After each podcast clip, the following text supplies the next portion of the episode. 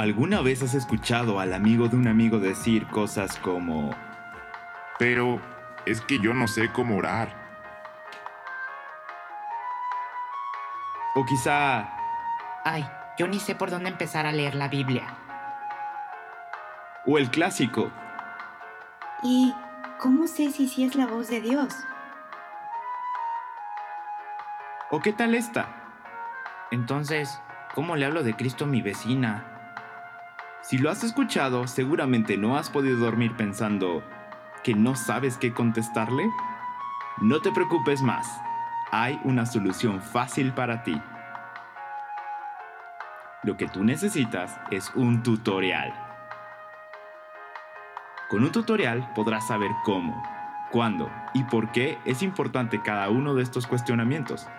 Pero sobre todo, ¿qué dijo y enseñó Jesús acerca de esto? No hay nada como el liberador arte de saber cómo. Tutorial, el liberador arte de saber cómo. Una serie de tutoriales semanales donde aprenderás cómo orar, cómo leer la Biblia, cómo reconocer la voz de Dios y cómo evangelizar. Pero estos tutoriales no los encontrarás en cualquier sitio, solamente los domingos en Teatro La Paz por las siguientes cuatro semanas. Te aseguro que los amigos de tus amigos estarán más que satisfechos con tus respuestas. Y seamos honestos, a ti y a mí también nos quedaría bien saber cómo. Tutorial, el liberador arte de saber cómo.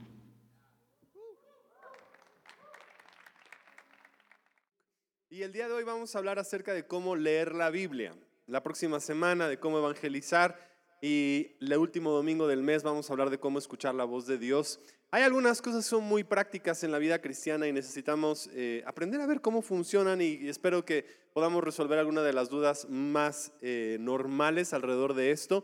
Y hoy eh, es bien, bien complicado hablar de cómo leer la Biblia, puesto que necesitaríamos como un montón de tiempo para poder explicar muchos de los principios y de las ideas de cómo es, pero quiero responder tal vez las cinco dudas más comunes o más normales alrededor de lo que es la Biblia y que tengas un mayor panorama acerca de ella. Sé que vas a escuchar, y yo no sé cuánto tiempo tengas en la iglesia, pero vas a escuchar algunas cosas que te van a sacar de onda muchísimo.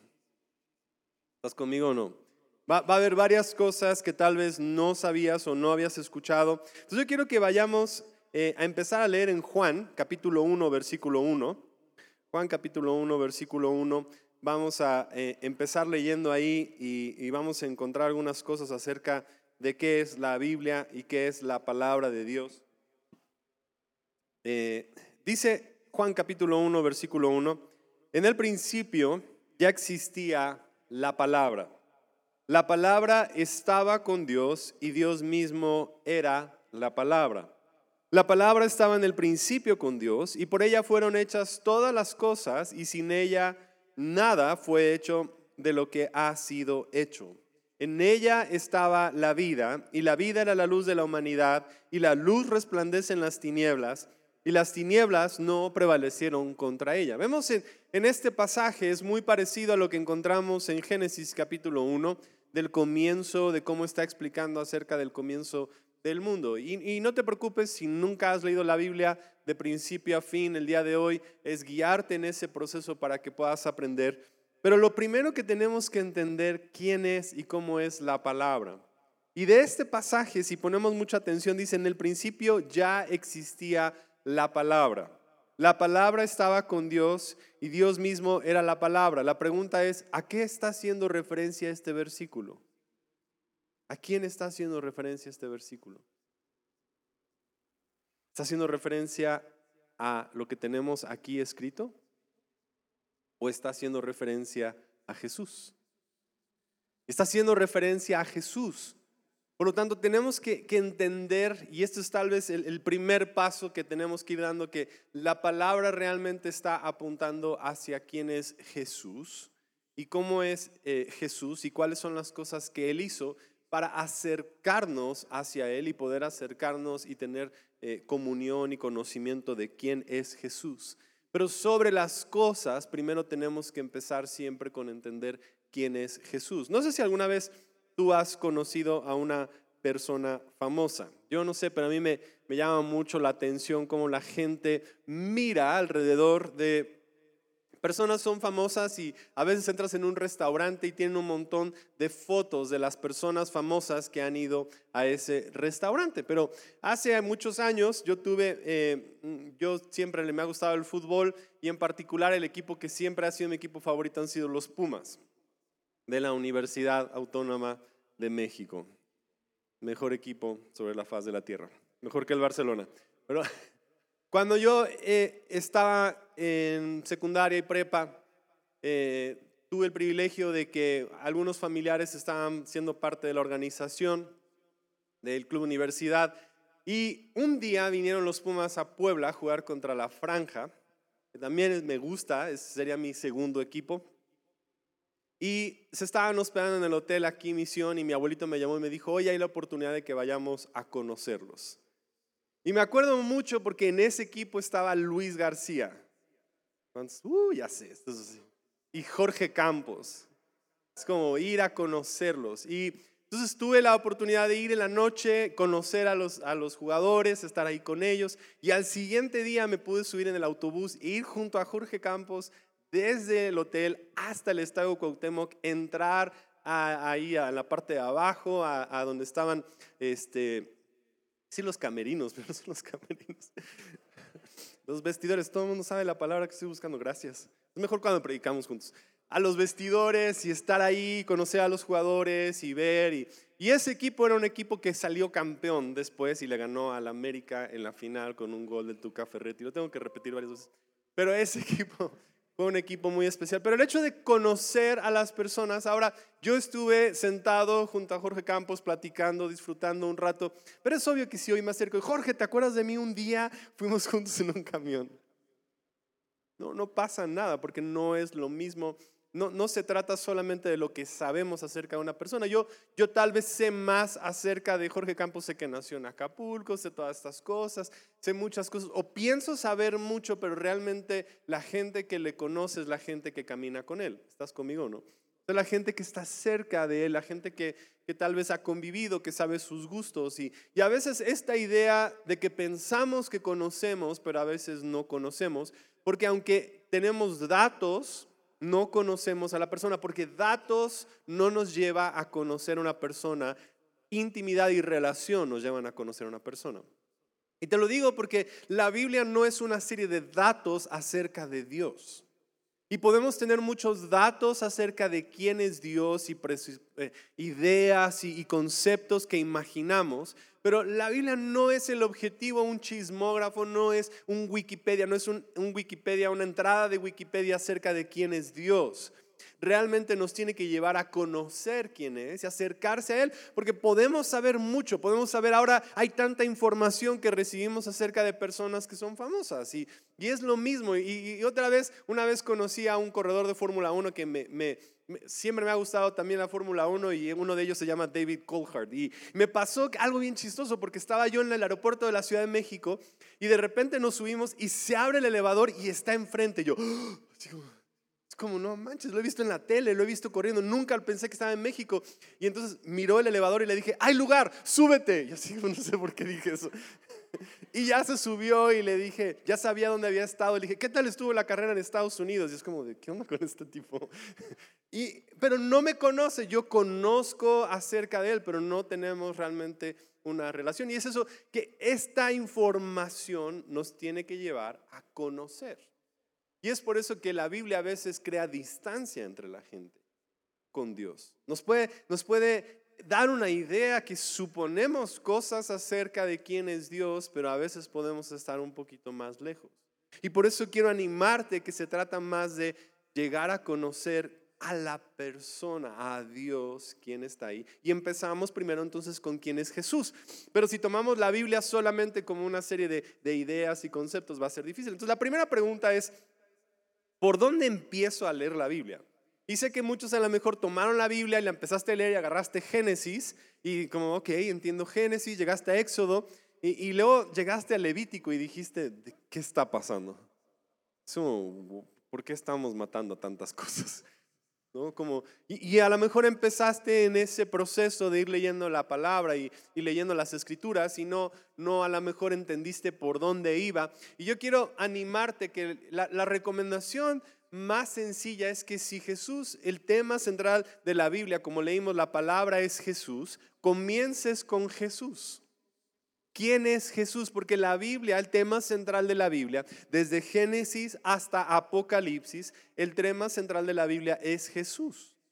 E, Este es el centro de la palabra. Y sé que dices, pero la palabra Jesús no está en Génesis. No, pero es que se está hablando de Jesús de una manera poética, alegórica, y se está apuntando hacia lo que venía. No te dicen de quién está hablando, nos las están haciendo y nos están preparando hacia quién es Jesús. Entonces, cuando entendemos quién es Jesús y podemos empezar en los evangelios, mi recomendación para dónde empezar es empezar, mira, Juan capítulo 1, versículo 14, dice, y la palabra se hizo carne. Y aquí es donde voy a empezar la primera cosa, ¿quién es la palabra de Dios? Jesús, la palabra se hizo carne. ¿Están conmigo o no? La Biblia narra y escribe acerca de la palabra de Dios. Ahora, claro, ¿hay palabras de Dios escritas aquí? Sí. Sí, están ahí escritas la palabra, pero la palabra en sí es Jesús. Nos estamos acercando a Jesús, a la persona, no a los datos, no, apunta hacia Jesús. Y podemos ver las palabras o podemos conocer a Jesús. Entonces, la primera es que nos vamos ahí, dice, y habitó entre nosotros y vimos su gloria, la gloria que corresponde al unigénito del Padre, lleno de gracia. La Biblia entonces es ese registro donde nos acercamos a conocer quién es Jesús. Ahora, los evangelios son cuatro formas. Alguien puede preguntar, ¿por qué tenemos cuatro evangelios? ¿Cuáles son los evangelios? Mateo, Marcos, Lucas y Juan. Ahora, ¿por qué es que tenemos cuatro evangelios? Para poder ver a Jesús desde cuatro diferentes puntos de vista durante ese tiempo, cuatro perspectivas que existían durante el tiempo de Jesús. Entonces, la primera perspectiva, por eso el primer libro en la Biblia es, en el Nuevo Testamento es Mateo, porque Mateo nos presenta a Jesús desde la perspectiva judía. Y por eso empieza con un montón de genealogías. Tal vez te has preguntado, ¿por qué hay tantas genealogías? Y fulanito tuvo a fulanito que se llamaba no sé qué, y además todos los nombres son rarísimos.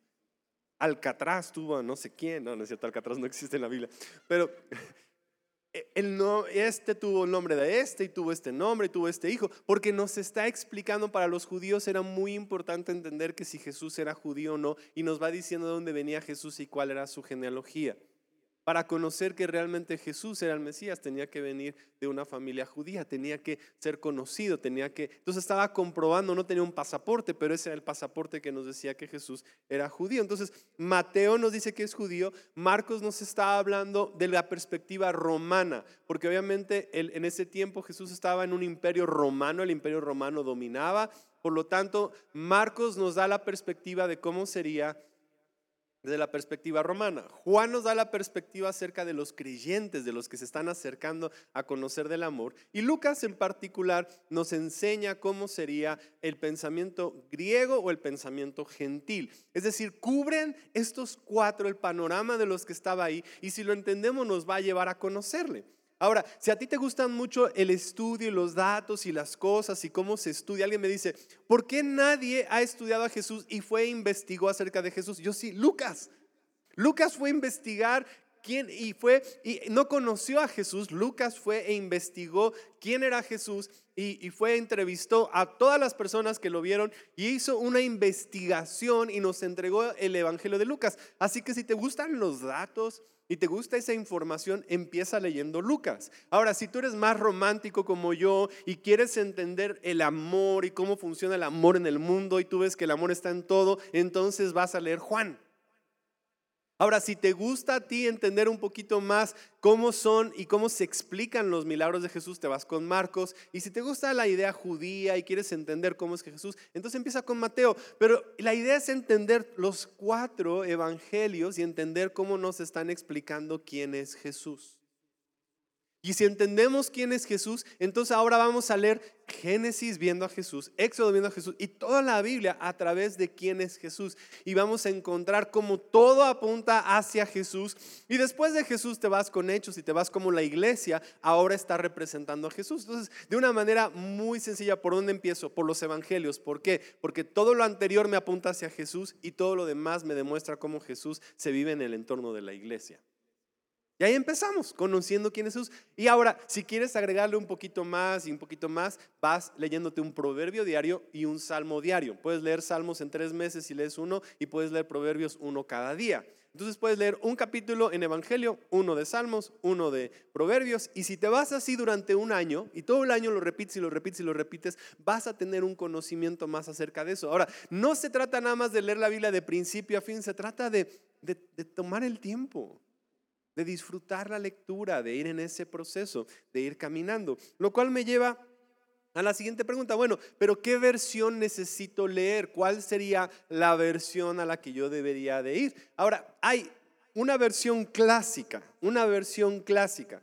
Se llama La Reina Valera 1960. 1960 es la edición. ¿Y por qué se llama Reina Valera? Porque había dos tipos, Cipriano y Casiodoro. Y como sus nombres estaban terribles, le pusieron Reina Valera porque son sus apellidos. Alguien piensa, habla de una reina. No, no, no, no, no, son sus apellidos. Entonces, si vas tú, la versión Reina Valera es la versión que fue traducida en 1500, es la versión más común, más tradicional, más dice el Señor de los ejércitos. Eh, eh, sueña a veces como si fuera un poquito española en el principio, creo Dios, los cielos. Así es cuando la vas leyendo, es con la que yo crecí, la, la, más clásica, la más común. Esa es la que puedes leer, esa es la versión Reina Valera 1960. Pero uh, recientemente han actualizado la versión 60 y ahora hay una nueva que se llama la Reina Valera Contemporánea. Y lo único que hicieron es quitar los vosotros, los dijisteis y hicieron un español latinoamericano, un español que podemos entender. Mi recomendación sería la Reina Valera contemporánea, si te gusta la parte tradicional y que la puedas ir leyendo. Y también tenemos la nueva traducción viviente, que es la que tengo yo aquí, que es la que a mí me gusta más leer durante el día porque me, gusta cómo está escrito. Pero estas dos versiones tal vez son las más comunes. Ahora hay la NBI, hay un montón de versiones que están ahí, que son buenas. Y por último hay una que es una versión paráfrasis, que es la TLA o la traducción del lenguaje actual. Entonces, la traducción del lenguaje actual no es exactamente una, eh, e, es una paráfrasis. Está diciéndote los versículos de una manera mucho más contemporánea y mucho más actual. Pero quiero llevarte a una, alguien me va a preguntar la siguiente pregunta, es como, pero ¿cuál es la mejor? ¿Cuál es la más verdadera? Y aquí va, viene el punto que te va a volar los sesos. Yo personalmente no leo la Biblia porque sea simplemente verdad. Mi deseo no es acercarme solamente a algo, yo estoy buscando la Biblia porque me apunta a quién es Dios. Y quiero que lo entiendas porque es tan nosotros creemos que se trata de una certeza en cuanto al texto bíblico, pero se trata más de una experiencia de quién es Dios. Te voy a poner un ejemplo. La historia que nosotros leemos de la parábola del hijo pródigo no es verdad en el sentido de que nunca existió, no pasó, es una parábola, es una historia. ¿Estás conmigo o no? No sucedió, pero me arresta, me destruye, me cambia, me pone a pensar. La historia a veces hasta me ofende, me pone en situaciones y expone mi mal corazón cuando la leo. Pero no, no la amo porque sea verdad o porque ocurrió, porque habla de hechos reales. Habla porque me revela quién es Dios. Y yo estoy leyéndola porque quiero conocer quién es la verdad. Dios es la verdad. Yo quiero conocer de quién habla y me está llevando a quién es Dios y me está llevando más allá. Por lo tanto, mi idea es llegar y conocer quién es Jesús, quién es Dios. Y las cosas que están escritas lo tomo al 100%, lo creo al 100%. Para mí es el camino con el que puedo llegar. Pero no leo la Biblia porque piense que sea perfecta y es, me encanta todo el desastre que hay en la Biblia. Me encantan las cosas que están pasando, me encanta todo lo que está escrito, la poesía, la forma que está escrito, las cosas a las que me revela. Pero estoy más enamorado de a quién me lleva que llegar a ver si es 100% certeza y quién la comprobó. Es, yo ya, quiero más allá. Porque a mí me encantan las novelas y las cosas que, pero no estoy intentando decir, "Ah, solo veo películas basadas en hechos reales y que sean 100% perfectas. Y así queremos tomar la Biblia. Y yo quiero decirte, tiene más que ver con que sí es 100% perfecta. Tiene que ver con que Dios está allí. Y cuando la leo, las palabras son vida y traen vida a mi espíritu. Y me están cambiando. Y sabes, a veces me enojo cuando la leo y me ofende cuando la leo y me confronta cuando la leo. Y me lleva a conocer realmente quién es Dios. Va más allá solamente. Entonces, si tú lees una versión, se trata más de poder conocer a Dios a través de lo que está allí escrito. ¿Verdad? ¿Todavía me aman? No, ya no, ya se fueron algunos. No sé por qué están aplaudiendo, pero gracias. Ahora, ahora, la siguiente. ¿Por qué es tan difícil leer la Biblia? ¿Es difícil leer la Biblia? Yo tengo una noticia. Sí. Dile a tu vecino, ¿es difícil leer la Biblia? Sí. ¿Sabes por qué es difícil leer la Biblia? Porque sucede algo cuando leemos la Biblia. Mientras yo leo la Biblia, la, Biblia me lee a mí. Y hay algo que hacemos la mayoría, o bueno, al menos yo hoy lo voy a admitir, pero muchos proyectamos nuestras emociones sobre otros. Te voy a poner un ejemplo, cómo proyectamos las cosas. Entramos en un cuarto y alguien se ríe y, ay, se están riendo de mí. Ay, Dios. Todo el mundo me está viendo. No, no es cierto. nadie te está viendo, nadie está riendo de ti. Honestamente entraste no le importó, pero no te preocupes. La razón por la cual proyectamos es yo estoy inseguro y cuando alguien se ríe me causa inseguridad, entonces yo digo se están riendo de mí porque mi inseguridad la estoy proyectando sobre la otra persona. Cuando leo la Biblia, proyecto lo que yo soy sobre la Biblia. Entonces la Biblia me lee, entonces me confronta. Entonces por eso es difícil, porque cuando la leo me pone en evidencia. Es como. Porque cuando dice no, esto y esto, y me empieza a revelar, empieza a revelar todas mis maquinaciones y revela cómo yo quiero y los deseos y las cosas que quiero hacer y quién es Dios. Entonces ahora veo a Dios y digo, ya no puedo hacerlo, porque ya Dios me dijo, ya me dijo que me ama. Entonces, ¿por qué sigo actuando como no soy amado si ya me dijo que me ama? Y ahora, ¿por qué quiero odiar a mi enemigo si ya tengo todo lo necesario? Entonces ahora tengo una decisión. Entonces es difícil, porque cuando termino de leer la Biblia tengo que decidir. Si voy a seguir caminando, viviendo en mi forma destructiva y tóxica o voy a aceptar lo que Dios ha dicho acerca de mí. Ahora, ¿por qué es difícil? Es difícil porque también aún muchos y en nuestra sociedad no hemos desarrollado el hábito de la lectura. A veces es difícil porque nos cuesta trabajo leer, porque a veces lo único que le hemos leído es una entrada de blog que tiene un párrafo que alguien puso en Facebook y lo empezaste a leer y ay, qué flojera. O alguien te escribe un mensaje en WhatsApp que tiene más de 10 palabras y es como, oh, está larguísimo. Entonces, si no desarrollamos el hábito de la lectura, va a ser difícil, por lo tanto. Pero ese no es el problema de la Biblia, el problema es que necesitamos desarrollar el hábito de la lectura. Entonces, la primera razón por la cual es difícil es porque nos confronta, nos cambia, nos choca, choca con nuestra mente y nos exige que hagamos algo, nos exige un cambio de actitud, nos está pidiendo que algo pase en nosotros porque es vida. Entonces, a la hora que tú tienes la vida, tienes que decidir si vas a dejarlo muerto o vamos a tomar esto, vamos a caminar con Dios, vamos a ir caminando. Entonces, sí es difícil porque nos choca.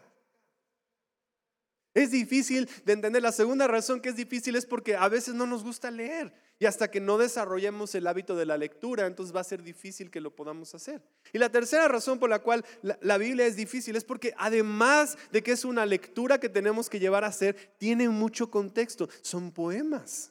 Entonces ahora tienes que aprender a leer poemas. Ah, me choca la poesía. Pues ahora vas a tener que empezar a desarrollar. Te va a llevar, va a elevar tu nivel de cultura, va a elevar tu nivel de mundo, va a elevar tu capacidad para entender y comprender cosas. Además es profético, además tiene historias, además es tan complejo, tan hermoso que va a elevar tu conocimiento del mundo y te va a confrontar. Entonces necesitamos aprender porque en la Biblia hay historias, hay reglas, hay cuentos, hay parábolas, hay chistes, hay epístolas, hay sátiras políticas, hay una novela, hay un montón de cosas en la Biblia que nos están llevando a conocer. Entonces es difícil porque tenemos que crecer y tenemos que aprender.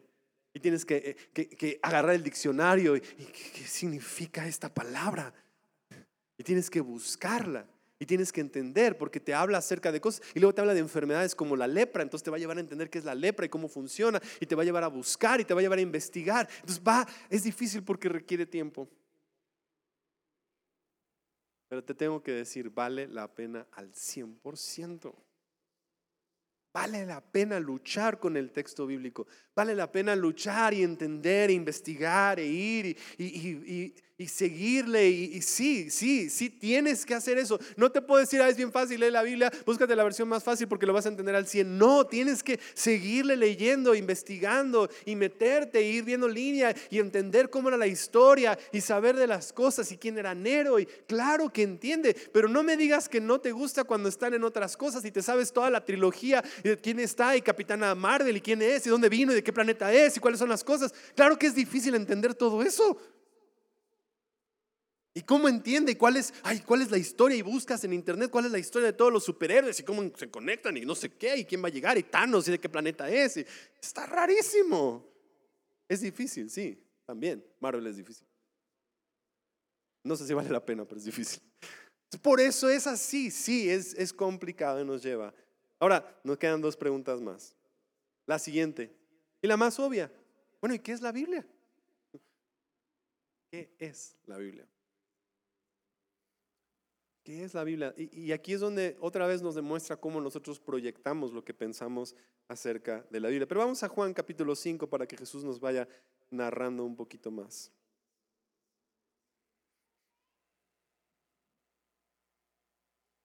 Juan capítulo 5, versículo 37 al 40. También el Padre que me envió ha dado testimonio de mí. Ustedes nunca han oído su voz, ni han visto su aspecto, ni tienen su palabra permanente en ustedes. Porque a quien Él envió ustedes no le creen. Ustedes escudriñan las escrituras porque les parece que en ellas tienen la vida eterna. Y son ellas las que dan testimonio de mí. Pero ustedes no quieren venir a mí para que tengan vida. Entonces, otra vez vemos a un montón de personas que estudiaban y buscaban y analizaban y, escudriñaban y se metían con el texto bíblico y, estaban ahí diciendo esto y esto y esto. Y Jesús se para y dice, yo soy aquí ahora sí caminando entre ustedes, Dios, la palabra, todo estoy frente a ustedes y no me pueden reconocer. Había una desconexión. Entonces, hay, a veces una forma en que vemos la Biblia y, la mayoría de las ocasiones cuando nos referimos a la Biblia es como, ok, hablamos de que, de que es un libro de promesas. Y, y sí hay promesas en ella. Hablamos de que es un libro que tiene normas de conducta y sabiduría. Y claro que es un libro de sabiduría y vas a encontrar sabiduría. Un libro de respuestas y sí vas a encontrar que tiene respuestas. Un libro con consejos. Claro que tiene muchos consejos de donde va hacia la vida. Y claro que es una, o podemos decir, es una lista de normas de cómo comportarnos. Pero en el fondo, si nos vamos más allá y más allá, realmente la Biblia es la historia de hombres caminando con Dios y siendo transformados y, Jesús siendo revelado en nuestra vida. Pero cuando nos vamos y simplificamos la parte de reglas, normas, mandamientos, manuales y todas estas cosas, estamos perdiendo la esencia de dónde va. Y claro que hay promesas que tenemos que entender y claro que hay todas estas cosas, pero todo esto no nos lleva realmente a conocer a la persona. Yo puedo entender datos y puedo entender cosas y puedo aprenderme los diez mandamientos y aún así no conocer a Jesús.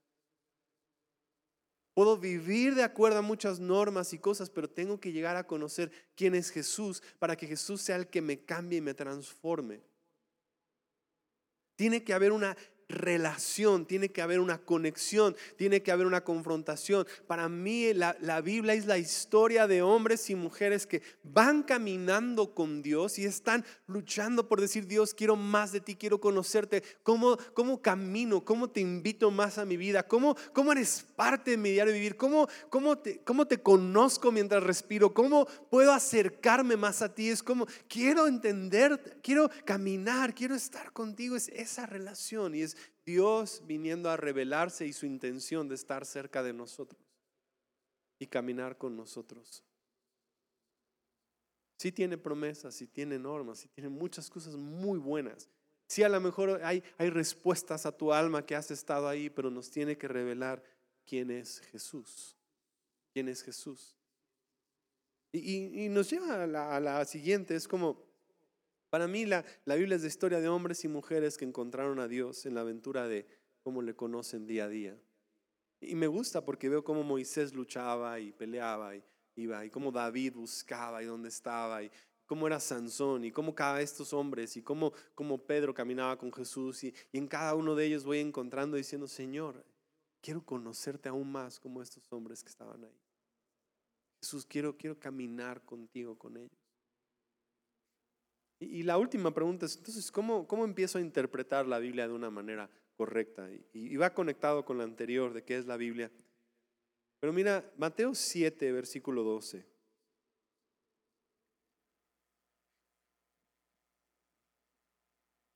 Dice, haz a los demás todo lo que quieras que hagan a ti. Esa es la esencia de todo lo que se enseña en la ley y en los profetas. Jesús se le pregunta, básicamente, Jesús, dinos de qué trata la vida. ¿De qué trata todo esto? Si, si podemos llevarnos algo a casa, si podemos predicar un mensaje, si, si puedo tener una meta en la vida, si puedo tener una idea de, de leer la escritura, si puedo buscar algo enfrente a mí. Y Jesús le dice, la esencia de la ley y los profetas. Y para que entendamos, la ley y los profetas está hablando de la Biblia judía, el Antiguo Testamento, la primera parte, si quieres leerlo así.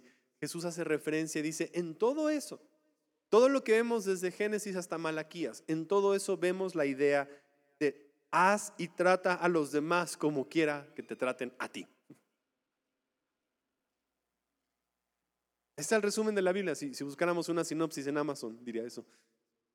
Trata a los demás como quieras. Sé un humano, acércate a los demás. Eh, Si no, mira, lo vuelve a repetir Jesús, Mateo 22, versículo 35 al 40, dice, y uno de ellos que era intérprete de la ley. ¿Qué hacía un intérprete de la ley? Investigar la Biblia, investigar las cosas, inves- investigar la palabra.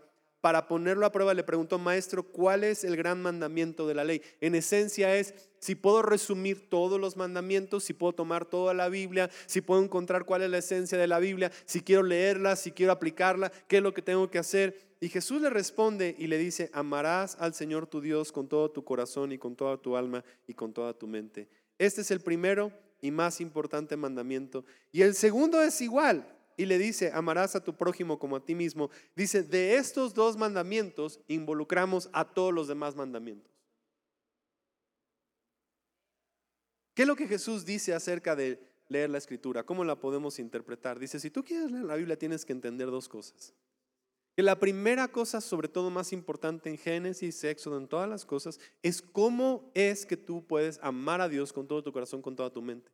Y la segunda cosa es lo mismo, cómo podemos amar a nuestro prójimo como a nosotros mismos. ¿Cuál es la esencia de la escritura? ¿Dónde está todo? Es cómo podemos vivir una vida amando a Dios y amando a otros. Amando a Dios y amando a otros. Me encanta el amén. Todo el mundo, ¡ah! Sí. Porque es como, no, yo quería respuestas acerca de los siete ojos en Apocalipsis. Por cierto, Apocalipsis no es un libro acerca del fin del mundo, es la revelación de Jesús que vino a vencer al mundo. Es una sátira política de lo que pasaba en ese tiempo en el Imperio Romano, pero es otra serie durante este año. De, de, ah, pero no es del fin del mundo, no, Apocalipsis es la revelación de Jesús. ¿De quién es Jesús? Te lo aviento así para que te frustres y lo vayas y lo busques, a ver qué. Es que me da miedo leer Apocalipsis. ¿Por qué? Si revela a Jesús, el libro que con ese culmina Jesús revelándonos que Él vino a vencer y que ganó y que el amor ganó al final de todo. Que ni el poder político de Roma podía vencer el poder del amor de Jesús y la espada de la palabra de Dios. Porque si el amor empieza desde el principio amando y termina amando, sabemos que ese es el camino. ¿Qué es lo que pasa cuando leo la escritura que me confronta a por qué no quiero amar a los demás como me amo a mí? ¿Por qué no amo a Dios con todo mi corazón, con todas mis fuerzas? Lo que Jesús estaba diciendo, todo, todo lo vamos a resumir en esto. Y todas las cosas que vemos desde Génesis, Éxodo, Levítico, Números, nos están confrontando a cómo es que esta vida se hace amando a Dios. ¿Cómo interpretamos? Piensa, Cada vez que leas un pasaje, empieza leyendo, ¿cómo es que esto me revela el amor del Padre? ¿Cómo es que esto revela mi corazón a no querer amar a los demás? ¿Cómo que esto revela? Y cada vez que vamos leyendo está ahí. Pero la razón por la cual no queremos leerlo así es porque nos confronta luego, luego a donde tenemos que llegar.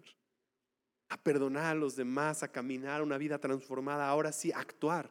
Pero nos gusta estudiar, pero el amor inmediatamente nos lleva a actuar. Y choca, choca, y choca, y choca con nuestra carne y choca con lo que somos. Y claro que tiene sabiduría y claro que tiene tantas cosas, pero nos está llevando a decir dónde está Jesús, dónde está su amor y dónde está el amor del Padre mientras leemos esta escritura. ¿Cómo leemos la Biblia? ¿Cómo leemos caminando con Dios buscando que su amor sea revelado a nosotros? Y yo quiero animarte, no, no se trata nada más de cantidad, calidad. Tal vez tú lees un capítulo diario durante toda esta semana, léelo todos los días, todos los días, todos los días. Está bien. Tal vez lees Juan un montón de veces hasta que vaya poco a poco. Está bien. Léelo una y otra vez, no pasa nada. No, no, no, no es necesario la cantidad, es la calidad de lo que tú puedes ir haciendo. Investiga, busca un diccionario, toma tiempo, hazlo diariamente, hazlo constantemente, Hazlo con la Biblia hablada, la Biblia así, la Biblia acá. Busca todas las formas, pero deja que vaya confrontando cuál es tu corazón para que puedas ver que la Biblia nos cambie. Vamos a ponernos de pie.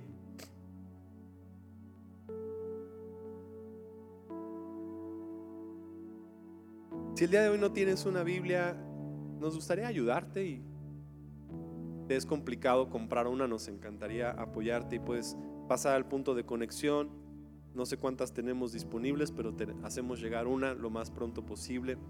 Si quieres eh, comprar una en la librería, te pueden recomendar algunas o obviamente todos lados venden Biblias, puedes ir a Amazon, puedes ir a muchos lugares, encontrar una Biblia que te pueda funcionar. Y si no, también ahora en celulares hay mil, no hay una razón por la cual no nos acerquemos al texto. Sobre todo quiero que veamos nosotros a Jesús. A Jesús. Padre, gracias. Usaste muchos hombres para entregarnos un texto santo, un texto que nos revela. Pero sobre todo te damos gracias porque tú eres real, tú vives, tú estás con nosotros. Te doy gracias porque hablas a nuestra vida. Te doy gracias porque nos confrontas. Te doy gracias porque a veces el texto que, nos habla, nos revela y nos saca y, y, confronta nuestro pecado y confronta nuestra indiferencia y confronta nuestras luchas y confronta nuestra incredulidad y nos... Es difícil a veces, Señor, leer la escritura, pero, pero hoy queremos ser cambiados y transformados por tu poder, Señor. Y gracias porque tiene promesas y mandamientos y sabiduría, pero realmente te queremos conocer a ti. ¿Por qué nos amas tanto? ¿Quién es el hombre para que pienses en nosotros? ¿Quién somos nosotros para que hayas recordado y pienses en nosotros, Señor? ¿Quién, ¿Quién somos nosotros para que nos muestres tanto amor? Y solamente te damos gracias porque sabemos, Señor, que nos amas.